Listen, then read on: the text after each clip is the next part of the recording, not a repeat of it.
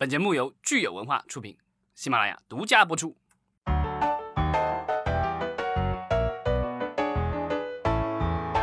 欢迎大家收听新一期的影视观察，我是老张。大家好，我是石溪。咱们上周聊了 HBO Max，然后有热心听友给我们留言哈，咱们先来看一下。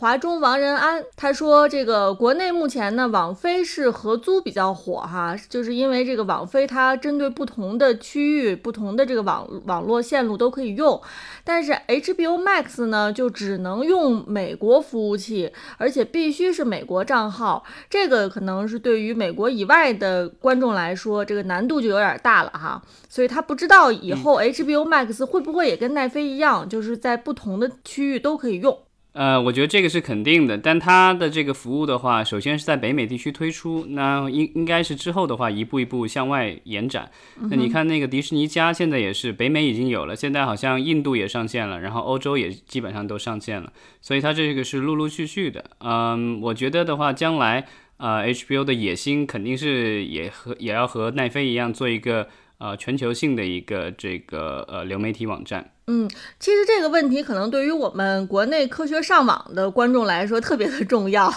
啊，对，因为这个就是说涉涉及到你用什么样的线路去才能看到相应的这个内容。那其实奈飞的这个就是呃可以共享账号这个问题的话，其实今天我还看到《华尔街日报》有一篇文章特别有意思。它其实就是说，呃，之前的话，很多人就是买了奈飞的账号，然后奈飞因为是可以创建，呃，四个还是五个这个分，就是等于是子账号在底下，大家可以有不自己的这个观影的记录和这个保存，还有这个，呃，其他的一些设置都可以有单独的设置，甚至有可以专门设置小孩的账号什么之类的。所以呢，就是大家很多很很多人会和自己的家人朋友。呃，去共享这个账号，但是就是因为这次疫情的影响特别有意思，因为之前大家都是共享账号，但是因为大家不可能一天到晚都在看东西，所以呢，其实都错开来了，不会有太大的影响。对。但疫情期间，很多人就发现自己和家人朋友共享的这个账号就有问题，因为大家都困在家里，都在看电视，所以呢，这个有些人就看不了。嗯。我看到特别有意思，他们就是因为跟亲戚朋友共享了这个账号，但是又不好意思，呃，跟人家说就是你别用了，所以呢，就把账号改了。把密码改了，然后朋友这个亲戚在问，他说我我现在已经不定了，这个太现实的问题了哈。对，还有一些没有办法，就是这个明确的被亲戚朋友说你不能再用了，之后没办法，只能够自己再去用了，自己再去买一个。友谊的小船说翻就翻。对啊，这个其实也是有可能，为什么奈飞第一个季度增长了一千六百万用户，就是之前可能都在别人的账户上趴着的，现在一看实在没办法了时候，自己这个。自己先自己建个车位，对吧？按照这个咱们现在的这个说法，自己自己建个车位了。嗯，咱们一会儿聊优爱腾的时候，也可以猜想一下优爱腾的这个第一季度用户的增长是不是也有这个原因哈？当然，我们知道奈飞其实在疫情期间还有一个新闻，就是它下调了这个欧洲地区的这个画质，就是之前好像很多能看 4K 的、能看 1080P 的，在欧洲很多地区是看不了的，也是引发了很多人的投诉。嗯，这个就是奈飞做了这样的调整。那 YouTube 作为一个也是全球性的平台，它其实也做了类似的调整。这个其实也是因为疫情期间没有办法的选择，因为在某些地区的话，它的这个网络的话带宽有限，所以如果大家都在看超高清的东西的话，那有可能就是会造成网络不稳定，然后甚至会有一些，比如说紧急的，大家可能要急。要紧急用网络的时候，这个可能会没有网速，所以呢，这个是为了照顾到全体人民的 这个用网的体验，所以呢，他们这些呃流媒体平台的话，自己限流。嗯，没错。因为就是之前咱们聊过，就是奈飞的话，它像这种呃类似于奈飞、YouTube 这样的平台的话，它其实对呃就是带宽的消耗是非常大的。嗯，早几年就有这个分析说。啊，奈飞一度占了美国黄金时段全美国的这个带宽的三分之一，你就想，就是它流量的三分之一都是在看奈飞一家的视频，那还不包括这个看 YouTube，还有看其他的这些流媒体的。嗯，咱们说回到 HBO Max，还有一位听友 Hello IGH 给我们留言说，他以为我们还会聊到这个 HBO Max 上线的正义联盟以及 DC 的内容哈。上上星期呢，我们时间有限，所以没有聊到，正好老张呢也有要补充的信息。是跟这个正义联盟和 DC 相关的。对 DC 的电影的话，呃，在 HBO Max 上肯定会上的，但是呃，有一个小小的问题，这个就是它有一点点的历史包袱，因为 HBO Max 是在华纳传媒底下，那华纳是拥有这个华纳影业，然后底下这它不还有这个 DC，然后呢，DC 的话，它其实之前已经有一个流媒体平台，呃，叫 DC Universe，然后我查了一下，大概是八美元一个月。那上面其实是有一部分的 DC 的剧啊什么之类的这些东西，目前来说只是在这个平台上能看到，HBO Max 上暂时还看不到。是，但是呢，DC 的粉丝也不要失望，因为呢，呃，这个拍过好几部 DC 电影的扎导 Zack Snyder，他在自己的社交媒体上宣布。他要给这个《正义联盟》做一个导演剪辑版，嗯，因为之前《正义联盟》上映的时候，就有很多粉丝抱怨这个对片子不满意。那导演也说了，其实自己还有一个自己的版本，但是呢，因为片方不同意，所以这个版本就是没有见天日的时候。但是由于呃粉丝的热情，在网络上不断的请愿，最后呢。呃，华纳，我觉得这个可能也是因为这个受到疫情，因为本来华纳可以在 HBO Max 上上很多的其他的新片或什么这，他没有必要去这个挖老片库。但现在的话，因为制作上面大家拍摄都遇到了瓶颈，没有办法顺利完成拍摄，所以呢，他们可能就想到了，就是把这个《正义联盟》这样一部老片拿出来。弄出一个导演剪辑版，据说是要花两千万美元，因为有一些剪辑、有一些特效要重新做。那这样的话，就做出一个导演剪辑版来，然后明年会在 HBO Max 上上线。嗯，扎导是不是还想再补拍一些镜头，但是遭到了无情的拒绝？对这个，我觉得，呃，华纳可能就是对扎导，我觉得可能还是有一定的 保留吧。对，华纳说我们已经仁至义尽了。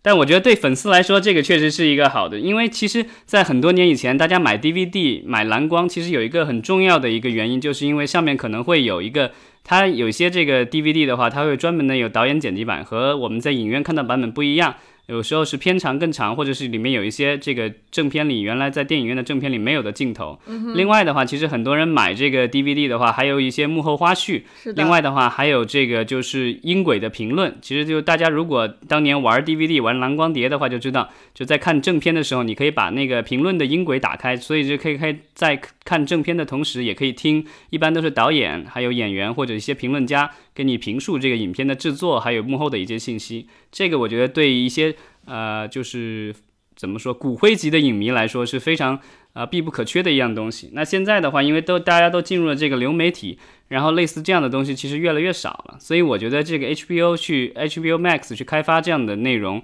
呃，甚至将来增加这个所谓的呃音轨这个评论的这个功能，我觉得也许会吸引更多的这个死忠粉丝。因为现在来说，我好像嗯。没有看到有哪个平台，呃，会在自己的音轨下能够加一个这个，就是所谓的音轨的这个评论。对，其实咱们今天在录制之前呢，也有一个突发的新闻出来，就是受到美国的这个反种族歧视的抗议的影响，呃，HBO Max 紧急的把《乱世佳人》这部电影给撤，不叫撤档，就给下线了，是吧？下线了。对，它这个是临时下线，就是说它可能会增加一些。呃，评论，然后增加一些花絮之类的东西，然后让大家可能建立一个正确的历史观来看待这个曾经。呃，一度是人类有史以来票房最高的电影啊！经过了这个就是通货膨胀的这个就是调整以后，但是我不知道，就是 HBO Max 的这个行为会不会引发一系列的，就是平台把这个可能是有种族歧视内容相关内容的这样的以前的电影啊给下线。呃，包括其实我们知道很多美国的经典电影其实都有类似的问题，比如说这个呃格里菲斯的这个。一个国家的诞生，是吧？咱们如果是学电影的朋友，应该都知道，其实本身很多过往的内容里面，这个出有有问题的啊，有种族歧视问题的其实非常多。那我不知道 HBO 这样一搞的话呢，是不是就会有大批的内容面临着下线的这个呃问题？但 HBO Max 他说的是这部电影的话，不是永久性下线，它是临时性的下线，等于是调整，而且它说明了，它将来重新上线的时候，还是会以原来的这个内容。只是说它会配一些辅助的说明性的东西，让大家能够了解它的一个制作背景，对它的这个历史有更多的了解。呃，但是现在已经有平台，呃，如果没记错，好像另外有新闻说，派拉蒙的旗下的一个平台把他们的一个剧叫《Cops》的一个剧，好像呃永久性的这个取消下线了。这个好像是因为问题比较严重一些。嗯，呃，包括就是如果是有一些内容，就是给他附上说明啊，或者一些讲解、一些指导啊，那可能也需要时间去制作。对，而且我觉得就是这是影史上特别重要的一部作品。你如果就是让它永远不见天日，这个好像也是，呃，特别，我觉得也可能也是特别不尊重历史的一种表现吧。呃，但是确实就是这种所谓的抗议的话，有可能真的是会影响一个文艺作品它能不能与公众见面。我印象当中，呃，一直以来，呃，就是有一些就是组织特别的抗议，呃，莎士比亚的一部经典的戏剧，呃，就是《仲夏夜之梦》。呃，就是我们如果这个了解过这个故事的话，知道里面有一个特别奸诈的商人，对吧？然后是这个这个主角跟这个主角对着干。那这个商人很不幸，他是一个犹太人的身份，所以呢，呃，很多犹太人组织就是严正抗议这部剧的，经经常就是这部剧如果要在哪儿的这个舞台剧上演的话，就会有抗议啊什么之类的。所以这个其实令这个剧在西方现在好像呃。经常据说很难上演，没错。那至于之后美国流媒体平台上对哪些内容可能要进行调整哈，或者临时下线，我们到时候再跟大家跟进这个消息。我们看到现在这个时事的一些呃思潮，其实是严重的影响了我们现在这个内容的创作以及内容的这个产出。之前咱们其实经常说，国内的一些就是可能创呃创作人或者什么样的出了问题以后，他们的作品会从网络上下线。那现在的话，其实西方现在也是从 Me Too 以后，感觉好像也是越来越多这样的情况在发生了。嗯，没错。好，那我们说完了海外的流媒体平台呢，咱们今天呢就再来聊一聊。国内的流媒体平台哈，主要就是优爱腾，因为咱们其实也看到了这个阿里文娱，它呢也新推出了一个能够打通线上线下同步客户端与影院的新型会员服务。呃，那这个会员服务呢，其实推出呢也是引发了大家很多关注，因为我们知道不久前其实爱奇艺才刚刚推出了这个新的升级的星钻 VIP 会员，所以看起来就是感觉大家都商量好了哈，就是今年纷纷的要升级自己的会员。对，这个就是羊毛出在羊身上，对吧？是。然后羊的数量其实已经差不多固定了，所以呢，现在只好是这个羊毛剪得彻底一点。是，咱们看看这个阿里文娱推出的这个新会员服务，它叫电影通会员。它其实跟爱奇艺的这个星钻会员的逻辑还是有点不一样哈。定价二百二十八，它把线上线下不同场景的这个消费给联系起来了。但这个会员其实我觉得好像跟那个什么八八会员其实没什么太大区别，而且八八会员的这个福利好像比这个还多。八八会员我的印象当中，因为我我有啊，我记得是有给了一年优酷的 VIP 的会员，然后在淘票票上买电影票每个月也能抵减，然后另外的话还可以免费有饿了么的会员，然后上面每个月都有送券，另外的话还送了虾米的这个会员，可以免费的听 VIP 的歌。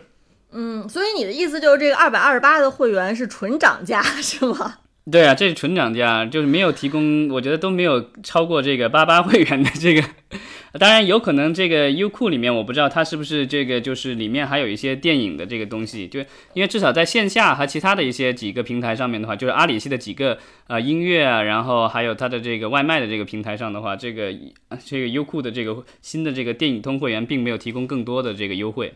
嗯，而且价格比八十八涨了很多，所以我应该不会买这会员。八八会员还是挺不错的。那其实说到这个阿里的会员的升级哈，咱们可以看一看五月底阿里巴巴集团呢公布了二零二零年财年第四季度，也就是咱们二零二零年第一季度的这个财报。这个阿里大文娱呢，它在第一季度其实运营亏损了四十四点四十四点九一亿元。这个因为我觉得可能也是没有办法，因为现在淘票票也是在阿里文娱下面嘛。然后，但是第一季度的话，全国的这个票房都是下降，下跌了百分之八九十，几乎就没有什么票房产出，因为只有一月的前十几天有票房。所以现在的话就是。它线下如果增长受到瓶颈，而且今年下半年的话，即便是影院重新开放，它的这个增长，它要恢复到原来的水平，可能还需要一段时间。所以，也许这个呃，路线上的这个羊毛可能会更实际一些。嗯，没错。说完了这个阿里大文娱、优酷，我们来看一看这个爱奇艺最新的一个新闻是，咱们知道去年的这个庆余年事件，最近呢，其实法院刚刚宣判了。嗯。我觉得每次这样的事情都是一位好事的律师，然后同时又是用户，对吧？这个就是故意去蹭热点的律师。然后这位律师呢，就是他是爱奇艺的 VIP 会员，但是呢，去年十二月份的时候，庆余年，呃，需要单独付费，然后才能够超前点播。他觉得损害了他自己的这个会员权益，认为是霸王条款，所以呢，他就一纸诉状把爱奇艺告上了公堂。那这前段时间呢，是终于是判下来了啊，这位律师终于如愿以偿胜诉了。咱们看看他这个法院最后宣判呢，他确认了，呃，爱奇艺 VIP 会员服务协议有一部分是无效的。呃，法院认为呢，在原告购买了这个会员服务后，爱奇艺是不应该再去这个更新这个付费超前点映的这个条款啊，因为这个条款本身呢，其实是损害了原告这个黄金 VIP 的权益。那爱奇艺的应该继续向原告提供这个原有的会员权益。对，这个其实也就是之前我们聊的时候担心的一个事情，就是说我本来，比如说在它这个其实有个时间节点嘛，比如它那个是十二月八号吧，去年十二月八号开始，呃，就是更改了它的用户协议，然后开始呃对单独的这个剧集进行提前点播的收费。那在之前就已经买了会员的这个用户的话，他其实刚买在去年十二月八号之前买的用户的话，那其实当时和爱奇艺的这个之间的这种所谓的用户协议的话。呃，那我就是规，其实规定的是我花了钱，那我就不应该有这样的这个限制。那等于爱奇艺是单方面的修改了它与用户的这个协议，而且包含了一部分的霸王条款。那这些霸王条款被法院认为是无效的。但是这个判决从另外一个方面也告诉我们，就是这个提前点播这件事情，可能提前付费点播这件事情可能不会消失，会一直伴随着我们，因为法院并没有认为。呃，就是提前付费点播这件事情违法，他只是说针对那个单个的用户，因为他是老用户，那你提你提推出了新服务，但是你不应该让，因为这个本来这些服务原来都是免费的，那突然一下你变成收费的话，对于老用户你有通知的这个。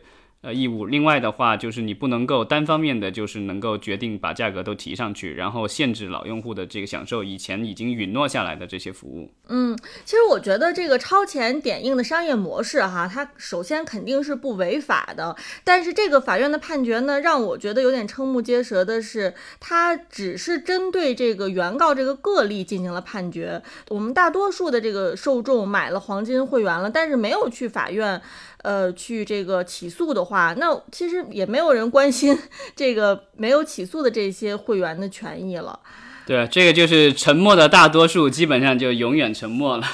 所以我是觉得说，这个你虽然说原告是叫胜诉了啊，但是这个胜诉的意义实在是太微不足道了。对，一般这个就是。这种案例的话，我很其实很奇怪，但我不知道，对我可能在咱们国家的法律我不是很清楚啊。因为其实，在国外的话，经常如果发生这种事情的话，会有这个好事的律师事务所去牵头做所谓的集体诉讼 （class action）。这样的话，他会去找之前就是符合他条件的这些所有的用户，他会通知到你说我们要起诉了，我们要要求赔偿了，你就登记一下。然后到时候如果赔偿下来的话，他真的会是，就是他律师肯定要挣钱的。他挣了一部分钱以后，拿了一定的这个赔偿金的一定比例以后，他真的是按照这个就是一个一定的规则，比如说是按照人人头来分或怎么分，会把这个钱分到这个获得赔偿的这个用户上去。对，所以我是觉得最后的这个案件的结果哈，其实是让我觉得很不满意的。对，而且爱奇艺其实还是不服输的，就是说他还是会保留上诉的权利，然后他也感谢了这个法院，就是说这个承认了他这个。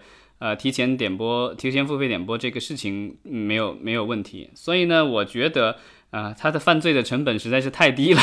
所以其实呃，如果只是有单个的这样律师，而且呃，我们知道就是呃，当时这个提前呃付费点播的话，呃，因为是两个平台同时操作的，爱奇艺和腾讯，所以呢，到目前为止好像也没听说有有人这个提出起诉呃腾讯，所以呢，腾讯这件事感觉就就过去了。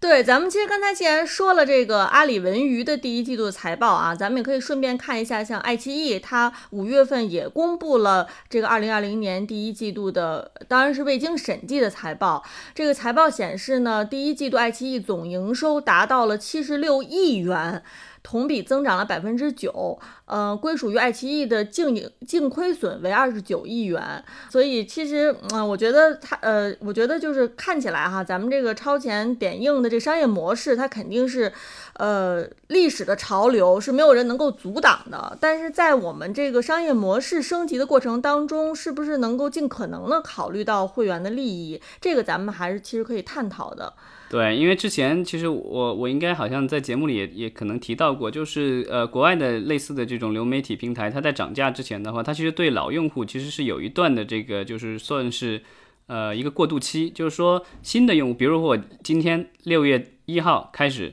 宣布这个会员涨价，但是呢，在六月一号之前已经存在的用户的话，他可能给你一个几个月的过渡期，比如到年底之前或什么的，你都可以按照原来的价格继续的去付费。嗯，那到时候如果你觉得你到了年底，你觉得我这个涨价的这个东西不合理，那你完全可以取消这个会员，这个没有关系，因为他们基本上都是按月收费的嘛，所以这个其实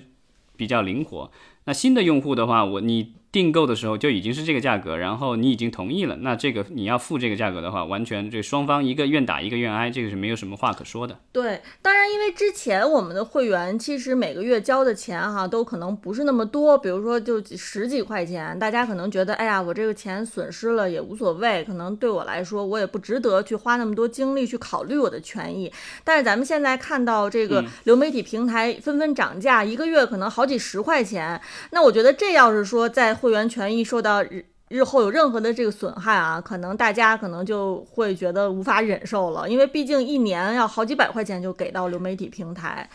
但我觉得其实现在这个流媒体，就是国内的这些流媒体网站，就是让我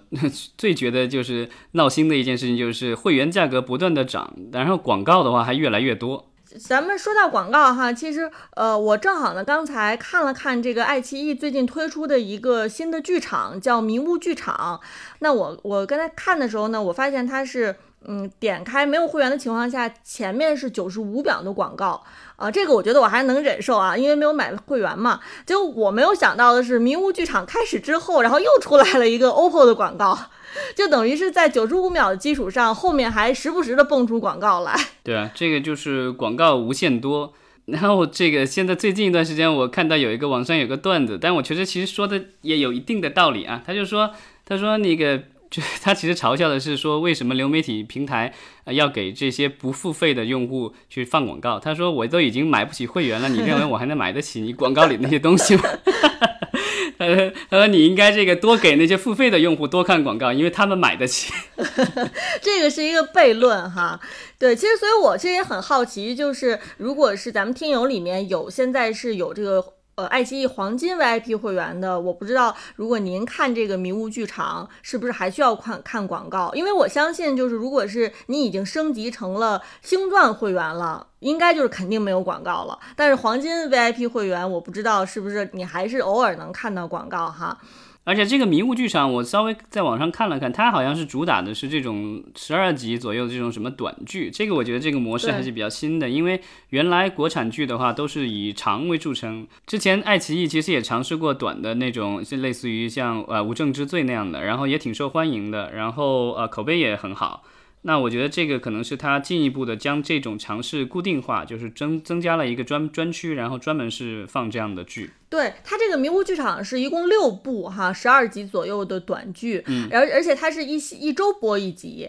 就是有点走这个美剧的这个模式了。主打的是这个对精品美剧。对对对，之前我就听到过这个一个笑话，就是说那也不算笑话，就是调侃嘛，就是说这个平台的话，经常会收到各种各样提案。然后呢，他如果收到是这种类似于十二集左右的这种短剧的这个提案，他就直接扔掉。然后说为什么？说这个爱奇艺都不要的东西，你拿过来给我，因为基本上只有这个整个市面上好像只有爱奇艺说要就是因为打过口号嘛，说要打这个类似于精品美剧类型的这样的剧，所以他们会去主动去找这样的这种短的剧。那市面上只有他，他基本上只有他这一个买家。对，所以回到我们刚才聊的这个付费模式的事儿，我其实是想看看，就是如果我。坚挺着不买，就是不买爱奇艺会员。我到底什么时候能看到看全这个迷雾剧场？以及我如果想要看全的话，我到底要忍受多少广告？我是想做一个试验哈。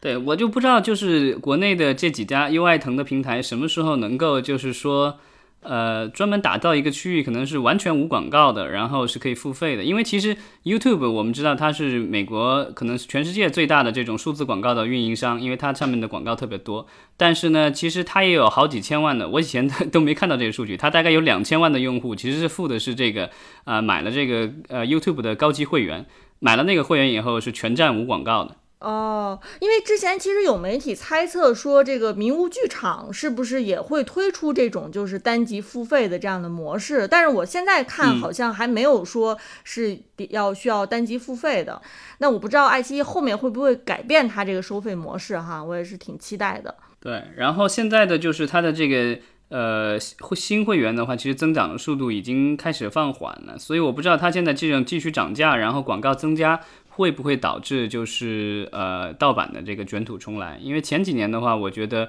这个盗版的情况其实越来越好，大家越来越多的用户其实是都已经走上了这个正版之路，然后都买了各种会员。但现在的话，就是会员的体验如果让大家觉得打折扣了的话，我不知道会不会呃就是有一种这种逆反的作用。那我们说了优酷，说了爱奇艺，最后呢，我们简单来说一下腾讯视频。呃，腾讯最近的一个新闻是说，他们把这个平台与内容事业群进行了部分的组织架构调整，可能是把一些跟短视频相关的这个机构哈，又又分到这个长视频里面去，更加重视技术和算法，并且呢，采用全平台全品类的内容运营。对，然后这两天其实也有新闻说。呃，腾讯影业的总呃总裁那个陈武已经加入了这个猫眼的董事会。这个其实我觉得就是有可能，很在不久的将来，腾讯也会，我就我的猜想是，腾讯是会不会也会推出类似于和那个阿里文娱的那个会员类似的，因为它其那个猫眼其实也是腾讯系的嘛，嗯，没错，腾讯也是大股东，对，所以很有可能就是将来腾讯也会推出类似的就是线上线下体验的这种会员。对，看起来好像是无论是阿里还是腾讯哈，好像都在进行大规模的整合，就是把文娱相关的全部都能打通。这个可能就是爱奇艺的唯一的短板，就是它的线下不是特别的强，而且目前来说它依靠的是百度，但百度目前来说，呃，算是这个几大 IT 公司里面算算是现在相对有一些没落了。所以未来呢，看起来我们国内的这个流媒体平台还是会有很多的消息和新闻，我们也会持续的关注。尤其是像这个 B 站呀，还有这个芒果 TV 呀，当然就是头条系了，我们就不用说了。就新兴的这个平台都加入到这个混战当中，所以呃之后呢，我相信还是会有很多的消息出来。对，B 站这几天其实有一个大的新闻，就是 B 站的 B 站的市值超在美国已经超过了爱奇艺，这个是打着永远不打印钱广 告的这个公司击败了那个到处放广告的公司。是，那看来我们真的就是之后啊要重点关注头条系和 B 站了。对，大家对这些平台的这个体验有什么样的呃评论的话，或者要吐槽的话，也欢迎留言。嗯，没错。好，那我们下周接着聊，感谢大家。好，谢谢。